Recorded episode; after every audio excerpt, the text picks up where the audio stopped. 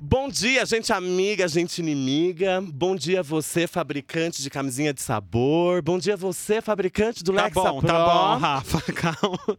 Do Lexapro. Quase cai o bicho. Quase cai aqui. Gente, vamos lá, voltando. Afinal, esse é um podcast sério. Ouviu? Eu Tereza? sou Né, Tereza? Bernardo, viu, Tereza? Eu sou Bernardo e esse é o podcast do coletivo Ser, Sexualidade e Saúde. Tereza, presente. Aqui! Marina. Uh! Ana. Tô aqui. Rafa. Nhan. E Bernardo, eu mesmo. Bem Pique Freud hoje, Hoje né, eu tô. É que eu gosto de camisetas diferentes. É, a Bernarda é cheia dessa das camisetinhas diferentes, gente. Pode mandar recebidos. Ah, ado- adoramos recebidinhos. é, a gente posta no, no Instagram depois. Bernardo, elas não sabem que é Eu não sei o que que é recebidinhos, Elas são recebido. Tá bom. antigas. Vamos começar? Vamos. Então tá bom. Vamos. Do que, que a gente vai falar hoje, Ana? Hoje a gente vai falar de educação em sexualidade. Isso aí. Hoje o tema é educação e sexualidade. Vamos abordar as várias visões, vertentes, tirar as dúvidas e é, conseguir tirar essa névoa que tem em cima do tema atualmente. Antes disso, é, só para a gente relembrar quem somos, né? Eu sou Bernardo, sou psiquiatra, trabalho com saúde mental da população LGBT, sexualidade. Eu sou Tereza, ah, sou ginecologista, obstetra e atuo na sexualidade humana. Eu sou Ana Luísa, sou psicóloga, mestra em sexualidade feminina e psicóloga clínica. Eu sou Marina, sou psiquiatra e sexóloga e atuo eh, tanto na Unifesp quanto no consultório em sexualidade e psiquiatria clínica. Meu nome é Rafael Zene, eu sou psicólogo clínico, sexólogo e edu- educador sexual e especialista na saúde mental LGBT. Então, para começar, eu acho que é importante apresentarmos alguns dados e que causam um certo espanto. Então, 265% foi o crescimento de conteúdo violento no Facebook, principalmente racistas e misóginos, entre 2010 e 2013. 45,4% é o nível de ocupação das mulheres no mercado, enquanto o dos homens é de 62,6%. 555 bebês nascem de mães adolescentes com idade entre 15 e 19 anos em 2013. Lê de novo, Marina. Oh, Ana, lê de novo esse. É porque eu. Calma. É porque eu pulei o sexting por causa do. Tá. Não, mas só lê esse de novo. 555 mil bebês nascem de mães adolescentes com idade entre 15 e 19 anos. Nasceram. Ah, nasceram. Ih, dislexia é foda, né, gente? 555 mil bebês Volta, nasceram. que você começou Volta dando você risada. riu. Você tá falando de bebê e adolescente. Faz voz de triste. Pera aí. Nossa, esse pera aí foi grosso, né? Que- 555 mil bebês nasceram de mães adolescentes com idade entre 15 e 19 anos em 2013. 11 minutos é o tempo entre um e outro estupro no Brasil. 30% dos jovens acham que meninas com roupas curtas se oferecem. Bom, gente, o que, que esses números. Não, não é ainda. Faltou É cento e... o sexting. Faltou o sexting. Você fala bem. 30% dos jovens acham que meninas eh, com roupas curtas se oferecem. 28 horas é o intervalo entre um e outro assassinato de homossexuais, na verdade de pessoas LGBT no Brasil. 119,8% foi o crescimento de sexting entre. Calma aí, eu falo. A gente Pode não deixar eu tá falar. cortado aqui é Então vamos lá. cortado. 119,8% foi o crescimento de sexting entre 2013 e 2014. As mulheres estão entre as principais vítimas. Eu fui Você vítima foi- de sexting. Foi vítima de sexting, Ana? Sim. No, pelo LinkedIn, acredita? Um cara Sério? Ele me mandou um monte de mensagem pesadíssima. E aí, o que, que você fez? Fui na delegacia e a delegada falou que não tinha nada pra fazer. Sério? Como é que você se sentiu com isso, Ana? Foi horrível. O cara ficou me mandando mensagem vários, várias semanas e foi, foi bem complicado. Ele me mandava coisas muito pesadas e falava que ia me encontrar e que sabia meu endereço. Ah, foi bem difícil, foi bem difícil. E, e ir na delegacia e me sentir não amparada, porque o que foi falado foi que o cara não tinha feito nada, então eles não podiam fazer nada. Foi complicado. E o que que esses números representam? Inclusive a Ana estando dentro dessa estatística. né? Bom, eu acho que se a gente fosse pegar, abranger tudo que essas- esses números representam, eu usaria a palavra sexualidade. Porque ali são estatísticas que abordam e abrangem orientação sexual, identidade de gênero, gênero, saúde sexual, eh, comportamento sexual, E a- relação de poder. É, e eu acho que é importante que esses números representam também ah, o que as pessoas precisam entender e observar e olhar em relação à sexualidade, né? Porque se a gente olha de uma maneira muito rápida, são, é, são números apenas, né?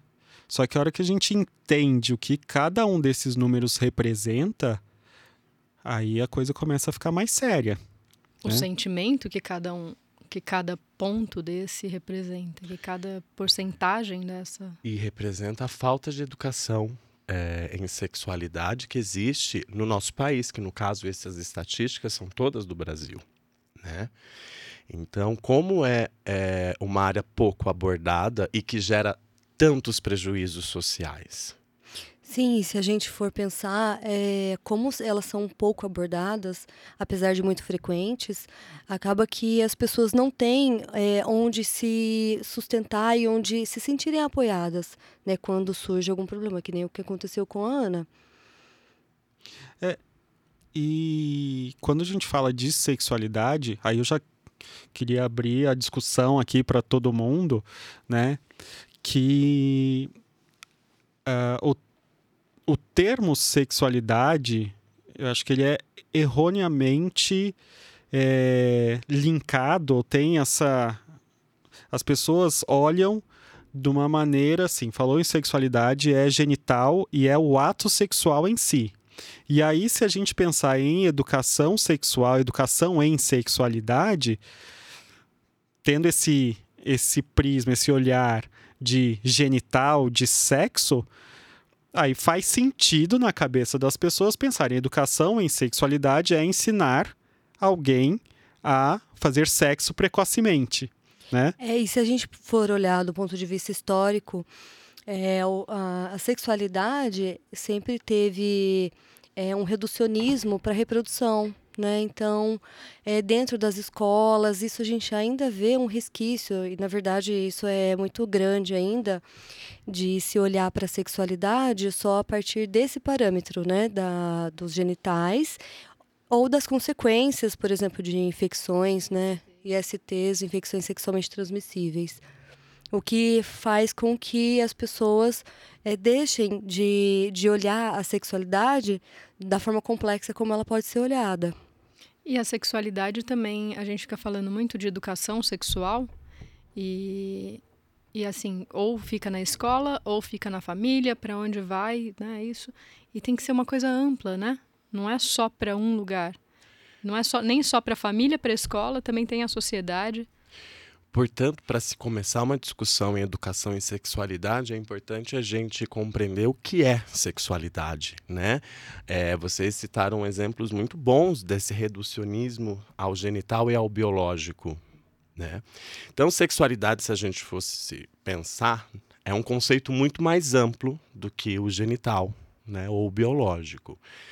É, ele derruba, na realidade, os domínios dessa genitalidade para compor a identidade do sujeito. Né? Então, é, vários exemplos dá para a gente colocar do que é sexualidade. É como uma pessoa se sente homem ou mulher, como ela vê seu corpo ou ele vê seu corpo, como estabelece as relações de gênero e as interioriza, é, como organiza os afetos. É... Querem dar mais exemplos, gente, do que é considerado sexualidade?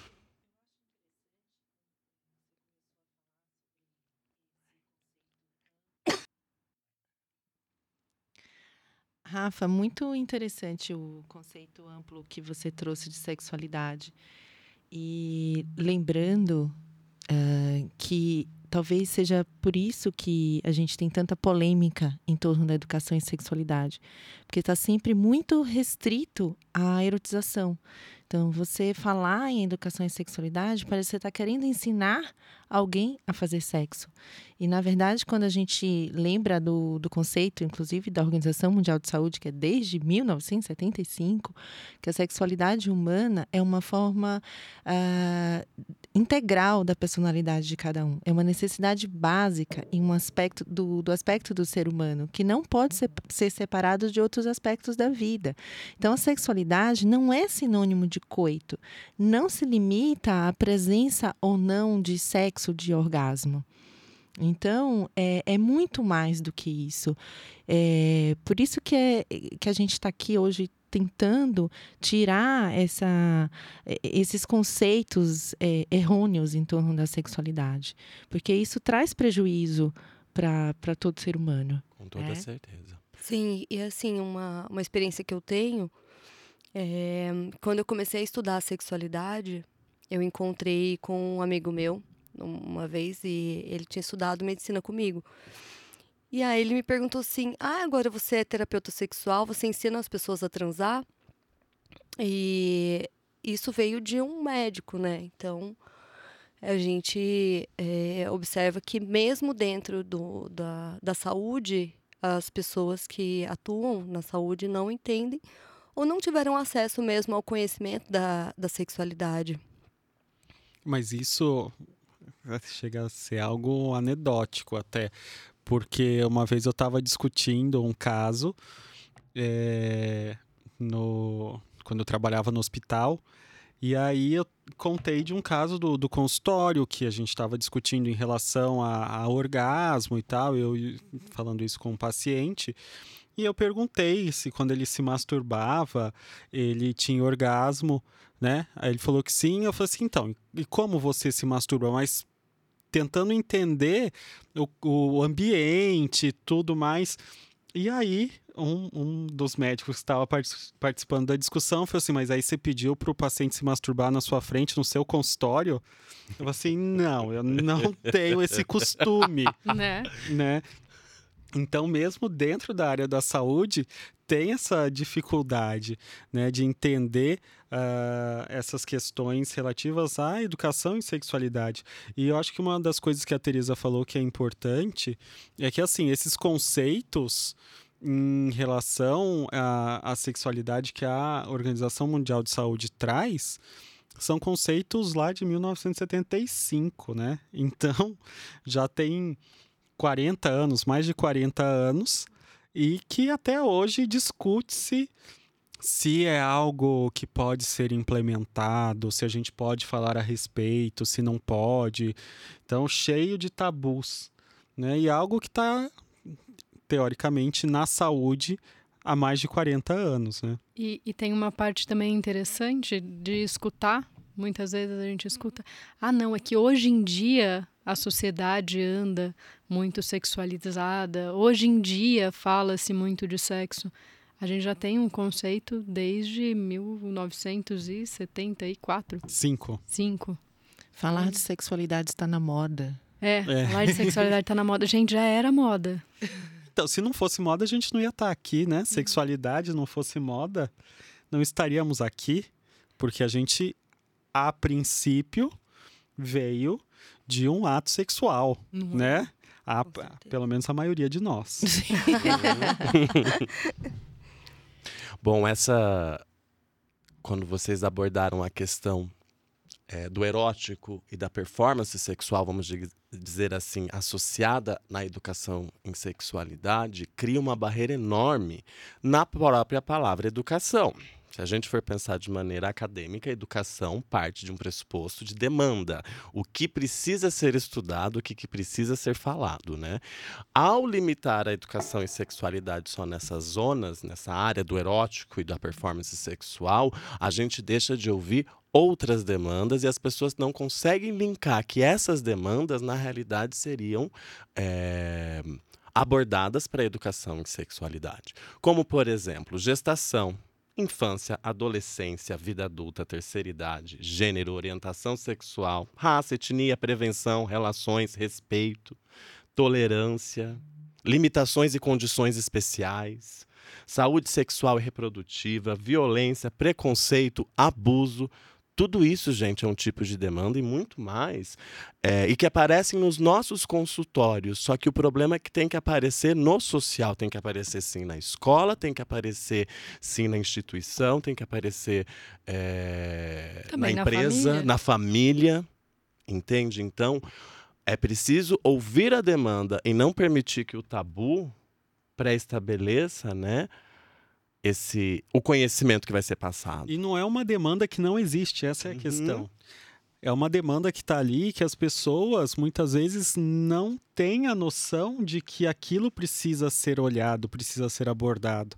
E aí que vem a importância do tema de educação em sexualidade. Né?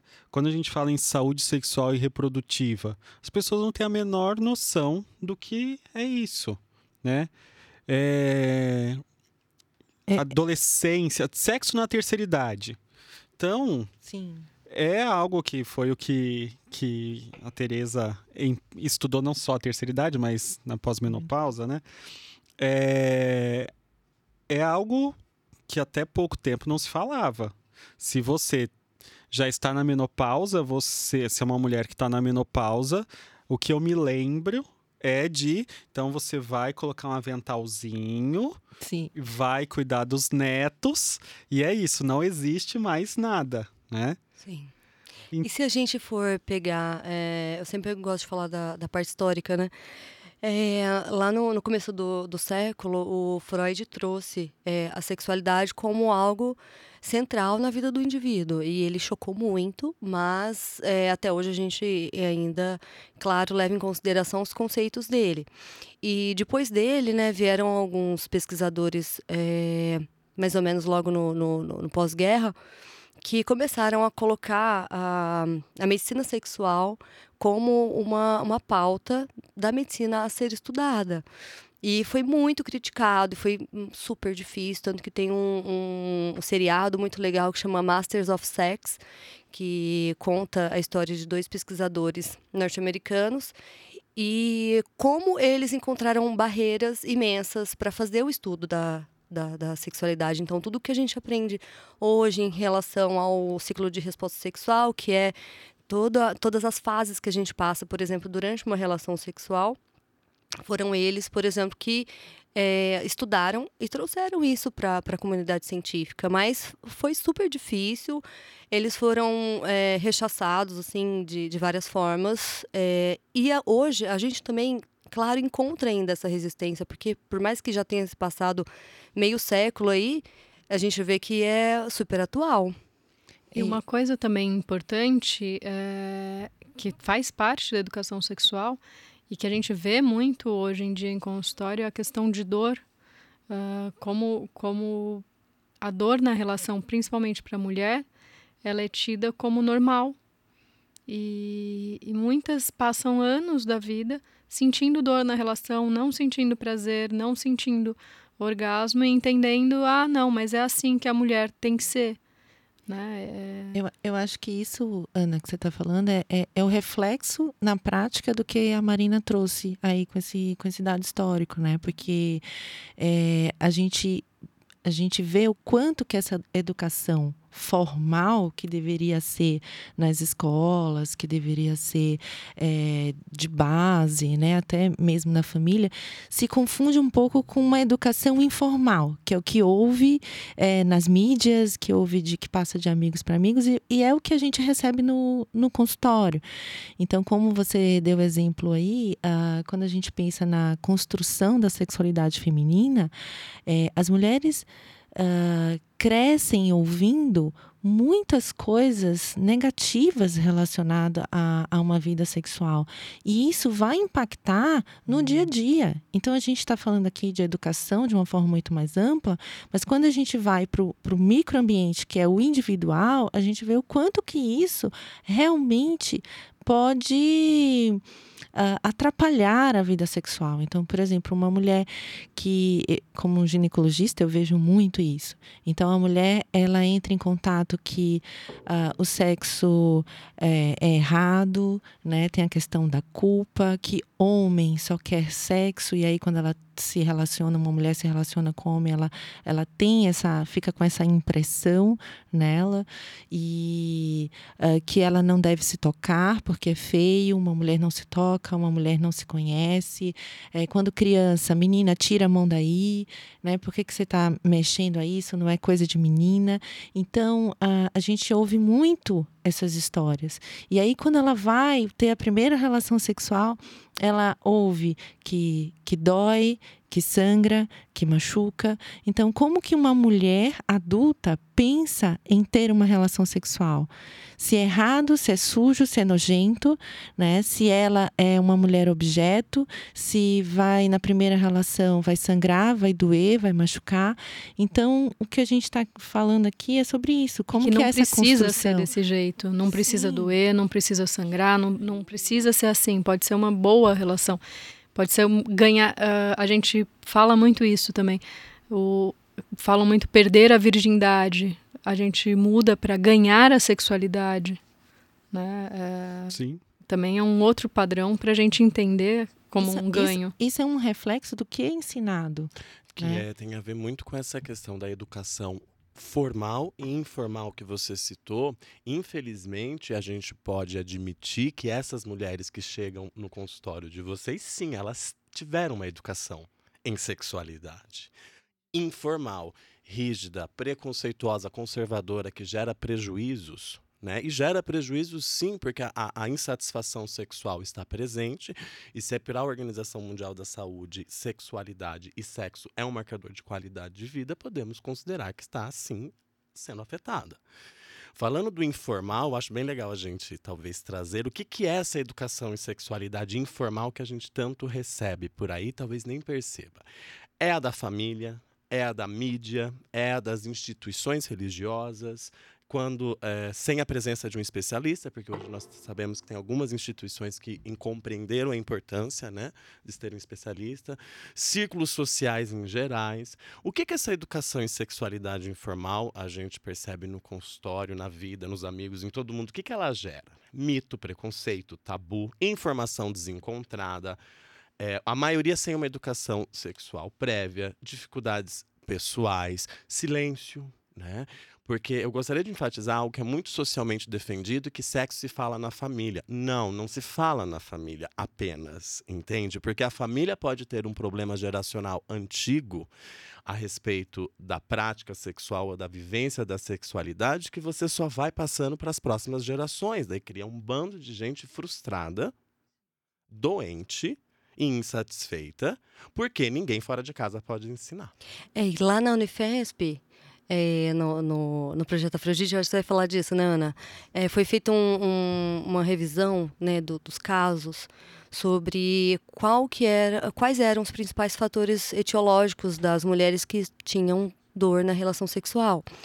E assim, algo que foi surpreendente, porque a educação sexual rígida foi mais prevalente do que a história de abuso. Eu vou falar isso porque isso foi no meu mestrado, né? Desculpa, amiga. Não, acho que isso a gente vai falar mais especificamente num outro podcast, né? Sim. É, eu queria só voltar na questão da estatística, é, que tem, a gente tem dados que 70% dos estupros e abusos são cometidos dentro da família. é, da, e, e, crianças também, né? Uh, 20, 24% das crianças. Peraí, vou ter que voltar. Uh, cadê? Perdi, gente, o número aqui. Fiquei. Sambei aqui na, na graviola.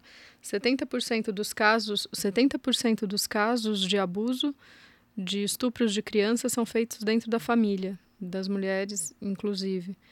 É, quando esses dados são para homens, eles são subnotificados porque os homens têm vergonha de falar sobre isso. Tem... Isso também é importante. É. Uma coisa interessante, Ana, que você está colocando, é que assim, é, alguns homens, quando bem jovens, né, pré-adolescentes, adolescentes, têm a iniciação sexual com mulheres bem mais velhas e às vezes eles é, como a sociedade, a cultura coloca o homem sempre como ativo mesmo um pré-adolescente tendo uma relação sexual com, com, uma mulher muito mais velha, ele pode ter sofrido abuso, mas ele vê a situação como se ele fosse o agente da situação.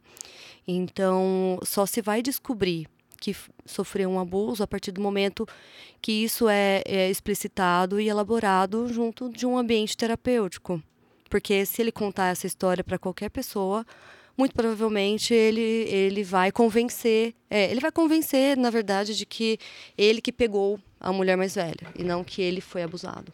Então, por isso que as estatísticas, provavelmente, de homens são diferentes, é subnotificado. Uhum. E falando desse método informal, né, de, de educação, tem. Eu acho que o ponto das informações desencontradas é algo que a gente também tem que olhar com cuidado, porque é alguém que não sabe ensinando alguém que não sabe, né? Ou alguém que ouviu falar algo de orelhada, assim, ah, eu, talvez é isso, aquilo.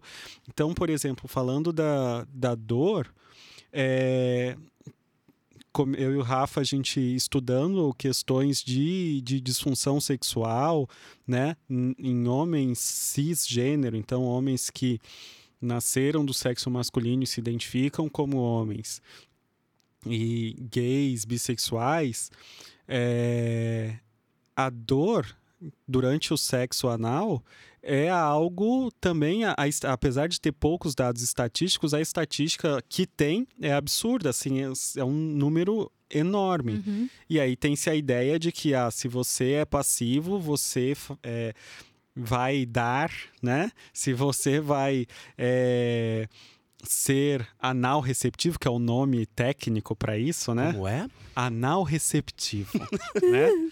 É, e doer é o que se espera do sexo anal. Né? Só que tem pessoas que têm uma, uma dor muito maior. E aí, outro método de educação informal para isso são os filmes eróticos, filmes uhum. pornô e os, a, a, antigamente eram os filmes, né, as fitas VHS e tudo mais. É, e agora os milhares de sites e o Twitter também né? Twitter é um local de pornografia, assim, é, sem fim. E você pega os filmes, assim, primeiro que ou é tudo muito maravilhoso, ou vai para o outro extremo, que é tudo muito hardcore, né? Mas sempre muito bom. É. Né? Então. Todo mundo goza loucamente. Todo mundo goza, grita. É uma referência injusta, né? Tem, Porque... tem ereções assim de horas. Pirocas né? quilométricas. Quilométricas. Tudo focado bem no genital, né? Total. E a mulher, e a mulher objetificada, e... caída no chão, recebendo gozo por tudo quanto é lado, não sendo preocupado, não se preocupando com o prazer dela. E, quando, e o prazer dela também é, tipo, na hora que ela tem, é tipo um, né? Uau, meu Deus! Que é um tipo de dor, às vezes, exato, a representação exato. do que é normal. Então, quando a gente. É muito venenoso essa educação pornográfica. Sim. Ninguém se adequa a ela, ninguém tem aquele corpo, ninguém tem aquela piroca imensa, ninguém tem, fica, aguenta ficar com uma ereção de três horas. Daí é uma frustração sem fim. Sim. E aí, gente, essa educação aparece nos nossos consultórios, principalmente de psicologia, da insatisfação sexual, de a- às vezes a performance está sendo realizada mesmo. Agora falando em sexo e performance sexual, muitas vezes as pessoas estão realizando performances surreais para a vida delas que é, não fazem sentido, mas aprenderam onde? No pornô, então é normal. E isso a gente também podia falar num outro podcast, né? Porque isso vai tema. Isso Vai. Isso vai- é pano pra manga. Isso é Então, pano pra manga. Olha quanta coisa o informal traz de negativo. Que tal a gente falar do formal agora? O que a gente se propõe e defende? Uhum. E, e só que aí eu vou fazer um pouco advogado do diabo aqui, lembrando que assim, ó, o informal não necessariamente é ruim. Uh-uh. Se você tiver conhecimento, às vezes discutir com amigos, discutir com colegas, discutir num grupo é super importante, porque eh, você sente mais abertura, você pode sentir acolhido, né? Então o importante é ter a informação. Não importa se é formal ou informal, mas tem que ser uma informação correta, né? Para que isso não traga prejuízo. Porque informação qualquer pessoa terá. Agora, é de qualidade. Exato. É muito E é o nosso objetivo. E não só, né? Passar só informação de qualidade Só para enfatizar que esse informal a gente não está falando só de sexo, sobre a leitura de orientação sexual e identidade de uhum. gênero, que Uhum. também tem uma educação informal, tipo homem é homem, mulher é mulher, entendeu? É, estereótipos. Sim. é, vai muito além, né? Vamos enfatizar da performance sexual e do ato sexual em si. Então, é, essa educação informal, ela é prejudicial também fora do quarto. Sim. Com certeza. Gera tantas expectativas, né? Que muitas vezes não, não, não condiz ali. Isso faz o indivíduo sofrer, né? Independente de qualquer coisa. E isso vende muito, né? Porque a indústria farmacêutica, principalmente, ela entra é, vendendo performance. E é, isso é interessante para a indústria, porque aí você transforma algo que é muito mais complexo e caberia um trabalho muito mais é, demorado com as pessoas numa pílula, Sim. que é muito mais simples, em tese, mas que não, não resolve é o que a gente vê na prática. E falando de é, educação formal, é, tem algumas coisas que são, eu acho que legais de serem ditas e é, e alguns assuntos aqui que são caros para minha pessoa, né, que, que eu adoro discutir isso, que é a educação em sexualidade, educação eh, de medicina sexual na graduação de medicina, né? Então, a, educação formal em sexualidade ela pode ser nos mais diversos âmbitos, nos mais diversos ambientes, desde escolas, e que aí é um assunto polêmico que a gente vai abordar daqui a pouquinho, mas ah, em universidades, instituições das mais variadas, empresas, corporações, mesmo no nosso consultório, no atendimento individual, atendimento em grupo. Então, todos esses são ambientes formais de educação, porque a priori ah, são pessoas capacitadas, pessoas formadas para aquilo que teriam uma abordagem adequada sobre o tema. Então, quando eu digo de universidade, de ensino de medicina sexual, de uma abordagem integral da sexualidade, é, tem um, um estudo, um dos poucos estudos brasileiros sobre isso, que é do Piauí, de uma ginecologista cujo sobrenome é Rufino, que ela avaliou tempo de ensino de medicina sexual ou de assuntos ligados à sexualidade durante a graduação de medicina Sim. e que é, os- a graduação de medicina são seis anos integrais, então você estuda de manhã à tarde e faz plantão à noite, né? Então você passa seis anos da sua vida nessa rotina E nesses seis anos, dependendo da sua universidade, você vai ter de 8 a 12 horas durante esses seis anos, não é de 8 a 12 horas por ano, não. Durante Os todos anos. os anos, né? Durante o curso inteiro de assuntos relacionados à medicina sexual. Sim. E a abordagem, acho que você, você viu esse estudo, né, Tereza? Eu vi, eu li esse estudo, é bem interessante mesmo. E só que tem um, um, um, trecho que eu acho que tá- é até citado nesse estudo, que até mesmo quando a gente pensa em fora do Brasil, a média de tempo em ensino sobre medicina sexual é em torno de 20 horas no curso de medicina. Então, é muito pouco. E sem falar que fizeram uma pesquisa com os estudantes de medicina sobre quais, ah, em, em quais momentos durante a, a graduação que eles lembravam que a educação houve uma educação sexual ou se falou em medicina sexual e eh, eles lembravam que foram em aulas de anatomia, fisiologia ou relacionado a câncer câncer ginecológico ou câncer eh, masculino relacionado a infecções sexualmente transmissíveis. E, e eu acho que esse reflexo na, na graduação, eh, principalmente na graduação de medicina, é um reflexo do que também se repete nas escolas, né? Que é a sexualidade dentro ou da reprodução humana, então, se ensina como evitar ter filhos, se fala de contracepção, se fala de, de fecundação, ou relacionado a infecções sexualmente transmissíveis. E isso, na faculdade de medicina, se repete. Né? Eu lembro muito bem quando eu estava na, na faculdade, é, eu fiz a UEL em Londrina e eu amei, foi maravilhosa a minha graduação. Porém, é, né, nesse quesito sobre sexualidade e transtornos sexuais, eu praticamente não, não aprendi nada. é, e assim, durante é, as entrevistas com os pacientes, eu lembro que tinha sempre uma, um tópico que eles cobravam que a gente perguntasse sobre masturbação. Só que a gente perguntava e também não sabia dar um feedback nenhum, assim, se era, Sim. se estava suficiente, insuficiente. E, e nada sobre ciclo de resposta sexual, que é algo extremamente básico dentro da, da, da, da medicina sexual, nem isso a gente teve.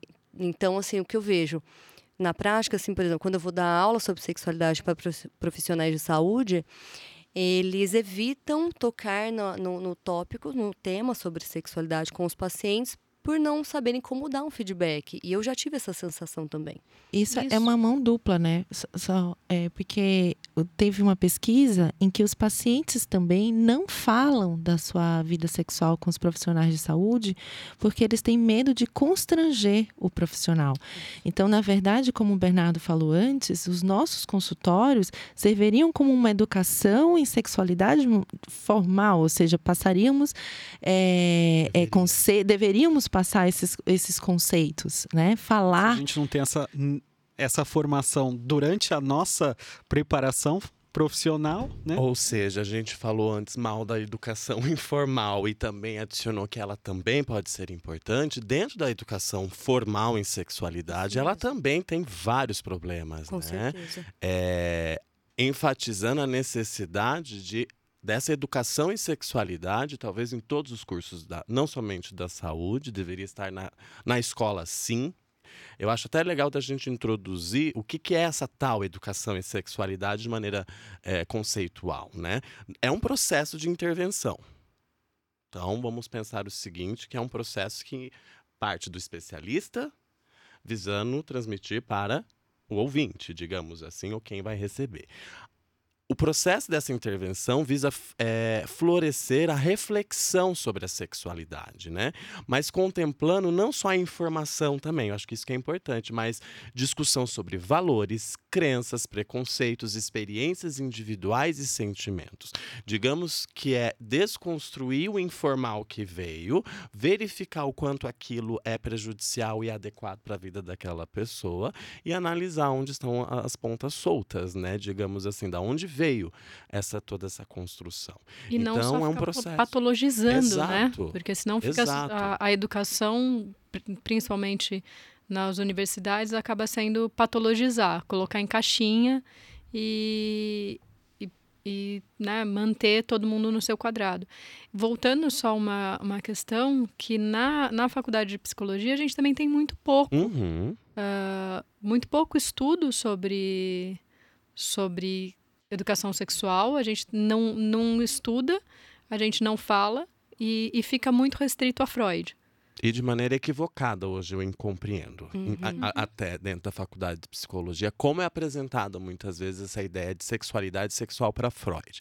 Tanto que daí, é, muitas vezes, ele é Rechaçado. rechaçado de uma maneira injusta por, por pessoas que não compreenderam na realidade a teoria. Sim, ele tem vários aspectos correspondentes à época, óbvio. Exato. Né? Então, Eu é- sou psiquiatra e muitas vezes eu tenho que defender Freud para psicólogos. Ontem ele estava defendendo, né, Bernardo? Você É. precisou defender o Freud. Que a E gente ele tem tá de camisetinha Pink Floyd, É, né, tá gente? essa camiseta.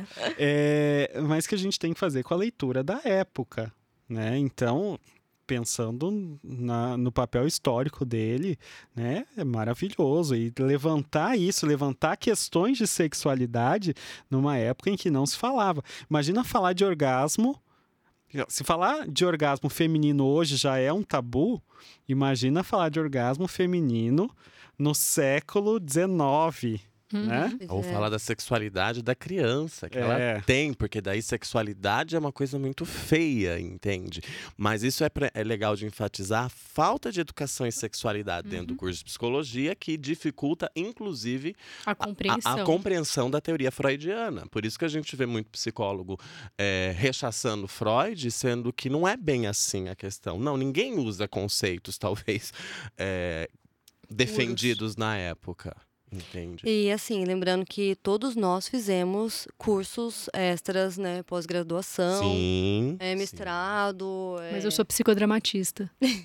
Antes que Sim, alguém mas me é- confunda. Pra gente ter o conhecimento que a gente tem, é, infelizmente a gente precisou é, estudar. Infelizmente não, felizmente. Ainda Infelizmente, bem que porque a gente, estuda. poderia ter tido esse conhecimento na nossa graduação. Ah, tá bom. E É. quando é, isso é importante que você falou, Marina, porque quando a gente passa, por exemplo, pela fase da residência médica, nós que, né, que, que, que somos aqui especialistas, por exemplo, dentro da ginecologia, a gente também não tem isso. E existe uma, uma pesquisa que mostra que, por exemplo, uma mulher que sente dor na relação sexual, ela passa por cinco médicos ginecologistas até encontrar um profissional que entenda o que ela está falando. E, e- e tem um tempo de busca de tratamento de sete anos. Então, assim, é, é importante ah, a gente ter isso dentro da formação e dentro da nossa especialização também. E, e- então, a gente vê, assim, as pessoas é, sofrendo e também não sabendo por onde buscar essa ajuda. Posso dar um É. exemplo? Sim. Pode. Quando, quando, eu, quando eu era estudante de medicina, nossa, estou super voltando para essa fase, né? É, eu tinha vinte e poucos anos e eu procurei uma ginecologista lá em Londrina e ela era super conceituada, é, tinha um consultório super grande é, e tudo mais. E aí eu sentei na frente dela e ela perguntou se eu já tinha tido relação sexual. E aí eu falei que não. E ela voltou com a seguinte afirmação: Ah, eu acho que você tem algum problema. Sim. E não aprofundou sobre isso, e não perguntou.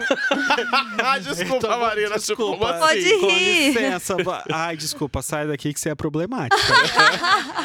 Não, depois eu já, já rodei soube. bastante Ah, depois. é. Mas Sempre na que um época eu fiquei super incomodada e fiquei me sentindo super inadequada. Falei, gente, será que eu tenho algum Que problema? irresponsável foi essa informação passada Totalmente. dessa forma pra você? Sim, E eu acho que foi péssimo. Agora a Marina já tá curada desse problema, tá, gente? É, Ainda bem. Ufa. É, e só para, eu acho que para voltar um pouco em toda essa discussão, acho que a gente foi falando questões é, e dando exemplos e falando de profissionais de formação e tal, para mostrar como a educação em sexualidade ela permeia todos os ambientes e ela traz um, um tem um efeito importante na vida de todo mundo, né?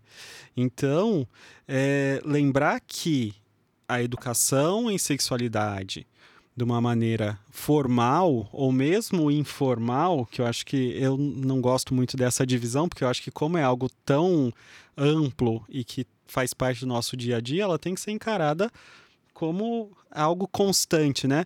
Mas é um processo contínuo, é sistemático, tem que ter uma metodologia adequada, tem que ter informações adequadas e tem que ter a profundidade necessária para atingir as necessidades daquele indivíduo.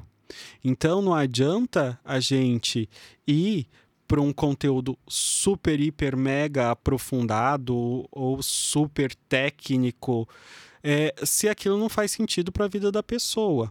Mas também não é uma, um, um papinho sobre. É, ah, você já. Sei lá, deu hoje. Não, então você sabe como é que faz a chuca? Então tem que aprender e tal. São, são coisas. É, talvez as pessoas não estejam familiarizadas com esse. Com a chuca? Com a chuca, né?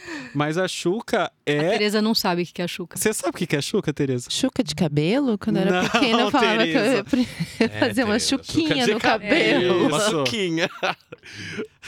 É, a, a chuca é o, a, a lavagem intestinal, né? A higienização do reto, Retal, né? retal, né? Então é fazer o, Pra não passar um cheque. o chuveirinho, né, para não passar o cheque. E das se a gente fala sobre isso, é, com as pessoas, as pessoas primeiro vão falar assim, mas isso não faz nenhum sentido na minha vida. Eu não, você vai falar isso com, com um menino hétero e que só tem relações com meninas e relações vaginais, né? Você falar de chuca para ele não tem o menor sentido. Agora, se você vai falar com alguém que pratica sexo anal, né? E fala, é um assunto corriqueiro entre os gays. Então, isso precisa ser a- abordado e aprofundado, né? É, Mas eu acho que a gente tem outras coisas para dizer a respeito aí da educação em sexualidade e que é quebra de alguns tabus, né? Informação, e aí me interrompam, acrescentem, falem o que quiser, mas a informação não é um estímulo para. A informação, é, não só em sexualidade, mas em outros, é, Outros campos. outros campos, né? É a maneira que a gente tem de lidar de uma maneira mais efetiva e correta e segura com aquilo, né? Então aí vem, como eu disse, a gente abordar em relação à escola, né? Educação e sexualidade na escola. Como é que vocês veem isso? Fundamental. Como qualquer outro processo de educação, em aritmética, em... Ele- existe uma educação em sexualidade na escola que é a biologia. Mas como é que é? Horrível, limitante. Eu lembro, só um parênteses, eu lembro da educação. Eu tive dois momentos de educação em sexualidade na, na escola. Uma eu estava na primeira série do ensino fundamental. Na época não chamava fundamental, não vou entregar a minha idade, né? Você já Mas entregou já na fi- fita VHS. Ah, é verdade. Não é que eu ouvi falar.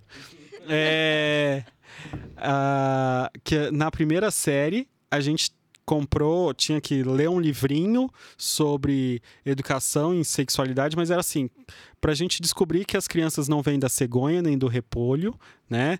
Que o corpo muda à medida que a gente cresce. Então foi bastante interessante. Eu achei muito é, é, a- avant-garde na época, achei, falei bonito, né? Achei de muita vanguarda. Agora vendo, né? Eu acho de muita vanguarda.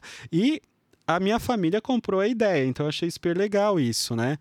É, e depois, no ensino médio, na aula de biologia, vendo doenças sexualmente transmissíveis, né? Aquelas fotos dos genitais todos desfigurados, né? Aquelas Cancro. coisas bizarras, cancro, cancro duro, cancro mole, gonorreia, né? HPV e tal. Não que a gente não deva falar disso, tem que falar disso, mas você mostra para um, pra um cara de, sei lá, 15 anos aquilo, ele vai falar assim: Deus, God me free, né? Deus que me livre. Eu não quero nem ficar perto disso.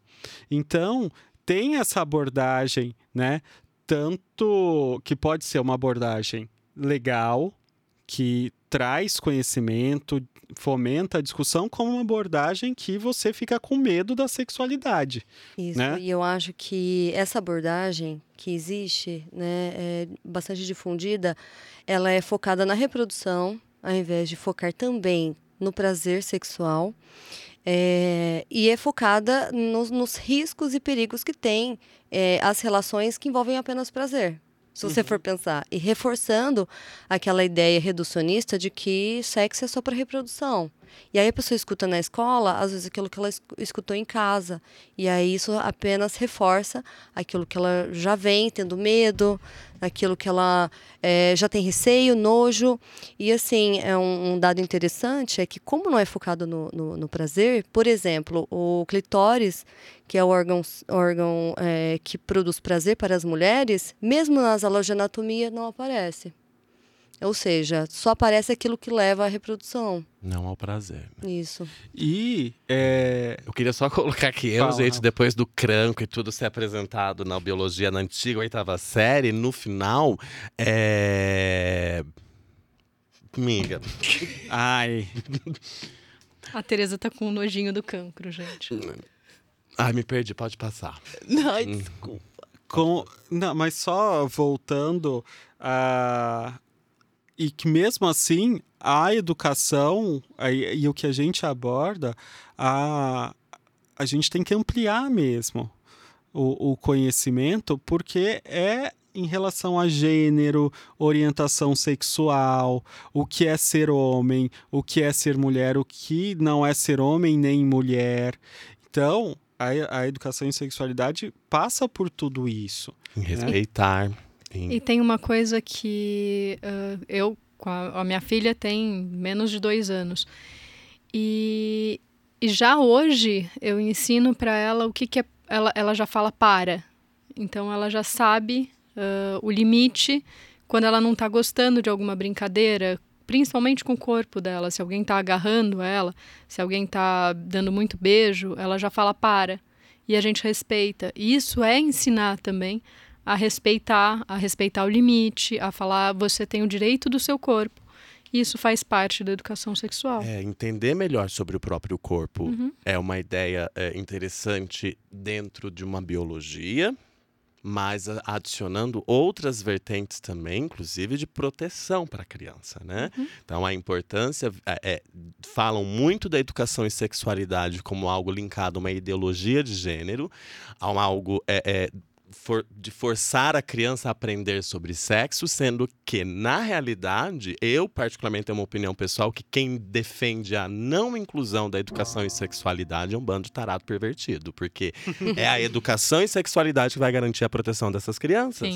Para ela entender sobre maturação sexual, inclusive, para entender quando o corpinho dela tá ou não para entender Sim. que hoje nós vivenciamos um alto índice de HIV entre adolescentes, porque acreditam que a cura, acreditam que não irá acontecer. Aquele velho papo voltou Sim. depois de tantas campanhas, depois de tanta coisa. Então, é compreender e dar a chance para essas pessoas entenderem. Então, beleza, você apresentou o corpo, agora tá, como que usa ele? Uhum. É, e, e, se a gente for ver, é, cada fase de desenvolvimento do ser humano é, desde a primeira infância, né, cabe algum ensinamento sobre educação e sexualidade. Só que, sim, claro, adequado à idade e ao desenvolvimento sexual daquela criança. Sim. Você não vai ensinar trigonometria para uma Exato. criança não. na pré-escola.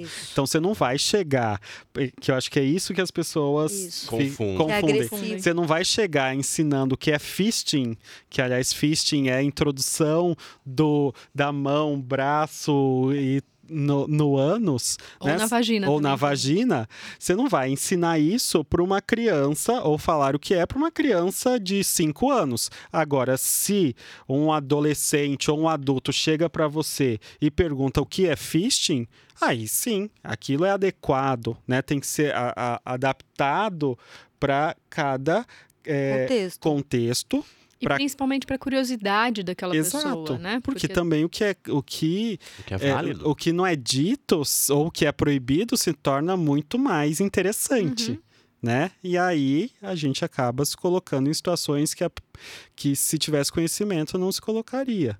E outra questão importante é que se as crianças receberem o conhecimento de que existem novas configurações familiares e de que eh, podem existir pais eh, eh, gays, podem existir mães lésbicas, isso pode ter um papel super importante de incluir essas crianças dentro do contexto escolar, né, para não serem vítimas de bullying, não serem vítimas de discriminação. Então teria esse papel também social, né? E só para a gente fechar aqui, eu acho que a gente podia voltar nessa fala sua, Rafa, da ideologia de gênero e, e desmistificar isso, pelo amor de Deus, porque gênero não tem ideologia. Né? É, gente, porque não existe nenhum estudo é, científico, acadêmico, não existe na academia este conceito de ideologia de gênero. É, nós podemos sim afirmar que no Brasil é um termo que veio da bancada evangélica a partir de é, momento político. XYZ. Se a gente for levar ao pé da letra, o que eles praticam é uma ideologia de gênero. Azul é para menino, rosa é para menina. Isso é uma ideologia de gênero. Agora, você propor que você tenha liberdade de usar a porcaria da cor que você quiser, não, isso não é ideologia de gênero. Você está dando liberdade para a pessoa. Então, é importante considerar que a ciência, vamos colocar dessa forma, não é, não confirma essa ideologia de gênero. Não existe nenhum termo dentro de qualquer livro de sexologia ou saúde sexual que cite esse termo. No caso, a Tereza tá de branco. Qual é o gênero dela? Anjo. Ó, eu, eu tô de azul. Ixi. Lembrei o que eu ia falar, por exemplo, nessa questão de ideologia de gênero da minha educação e sexualidade da oitava série. Eles me ensinaram e me traumatizaram, por sinal, porque depois de apresentar o cranco, no final do ano, eles davam um pintinho pra você cuidar com uma parceira, que tinha que ser amiga, entendeu? Já é. Você já tinha um né? filho, então é É, isso? E tinha que. Sabe como você ganhava nota? Se Ah. o pintinho sobrevivesse uma semana. Ah, eu Pergunta ganhei se um eu quero ovo. ter filho. Pergunta se eu quero ter filho. Nossa, Eu Quantos não quero ter pintinhos? filho. Quanto Quantos pintinhos tempo durou? Não sua morreu nenhum, mão, porque eu sou bem responsável. Eu ganhei um ovo. Então, olha o que, que me ensinaram. Verdade. Tipo, tó, o que o filho é teu. Um pintinho. Junto com uma menina, né? Ah, eu estudei num colégio católico do interior do Paraná, gosto de enfatizar, tá? Que deram um pintinho para dois adolescentes cuidar e viva. Gente, não é nem minha espécie. Eu nem sei do que, que se alimenta, gente. Mas se puder, isso é uma ideologia de gênero, entende? Com certeza. porque tinha que ser um pinto, a goela né? abaixo. Um pinto. Olha, Agora, Tereza. olha, Olha, Tereza. Tereza. Arrasou na assimilação, gata. Gente, agora tudo fez sentido. Mas então, é, é, cuidado com o que você transmite e passa no teu Facebook, no seu Twitter, nas- com esse termo que você tá passando vergonha, gente. Não existe. Vamos enfatizar, não, Não existe, existe ideologia, ideologia Não de gênero. existe. Fal- Falem como um mantra, por favor. Não existe. Não existe. Não existe o quê, Bernardo? Ideologia de gênero. Ideologia de Gente, quem? va- a gente precisa dar tchau Gênero. pra vocês, porque senão vão varrer nosso pé aqui. Foi muito bom estar com vocês, brincar com vocês. É isso aí. Então, gente, muito obrigado por ouvir mais este episódio do nosso podcast do coletivo Ser, Sexualidade e Saúde. Como é que faz para encontrar a gente? Instagram, arroba coletivo ser. Só. E se tiverem dúvidas, quiserem fazer algum comentário a respeito desse episódio, a gente pode abordar em outros alguma questão, alguma questão que vocês enviarem. É, Sintam-se à vontade. E o nosso site é sexualidadeesaude.com.br. A Ana se segurou aqui para não falar o www. Me seguro toda vez. Tereza, fala pra gente seu contato. Em Bira o quê? No Instagram, arroba Tereza Embiruçu, sem cedilha, então fica Tereza Embirucu mesmo. Rafa. arroba insta underline RZ e meu e-mail é rafaelzene.hotmail.com. Hotmail entrega a idade. Marina. O meu Instagram é arroba DRA Marina Zanetti. E o Zanetti é Z-A-N-E-T-I. O meu não tem Instagram, então é e-mail mesmo. anafanganiello.gmail.com E o meu Instagram é dr.bernardorai, R-H-E, e meu site é bernardorai.com.br. É isso aí, muito obrigado. Agradecemos e olha, muito obrigado, gente amiga e gente inimiga, por permanecer até o final do nosso episódio. Volte sempre, por favor, no Banca War. Ah, eu não sei, eu não sei se tem sininho, se tem não sei o quê, mas se inscreve, gente. Tá? Acompanha a gente. É isso. Ajuda! E já desligou? Ai, a Ana, vocês perceberam? Nossa senhora, Ai, eu nem fiquei com vontade de bater palma. Beijo. Dá beijo, gente. Beijo. Beijo, beijo, beijo. Pronto.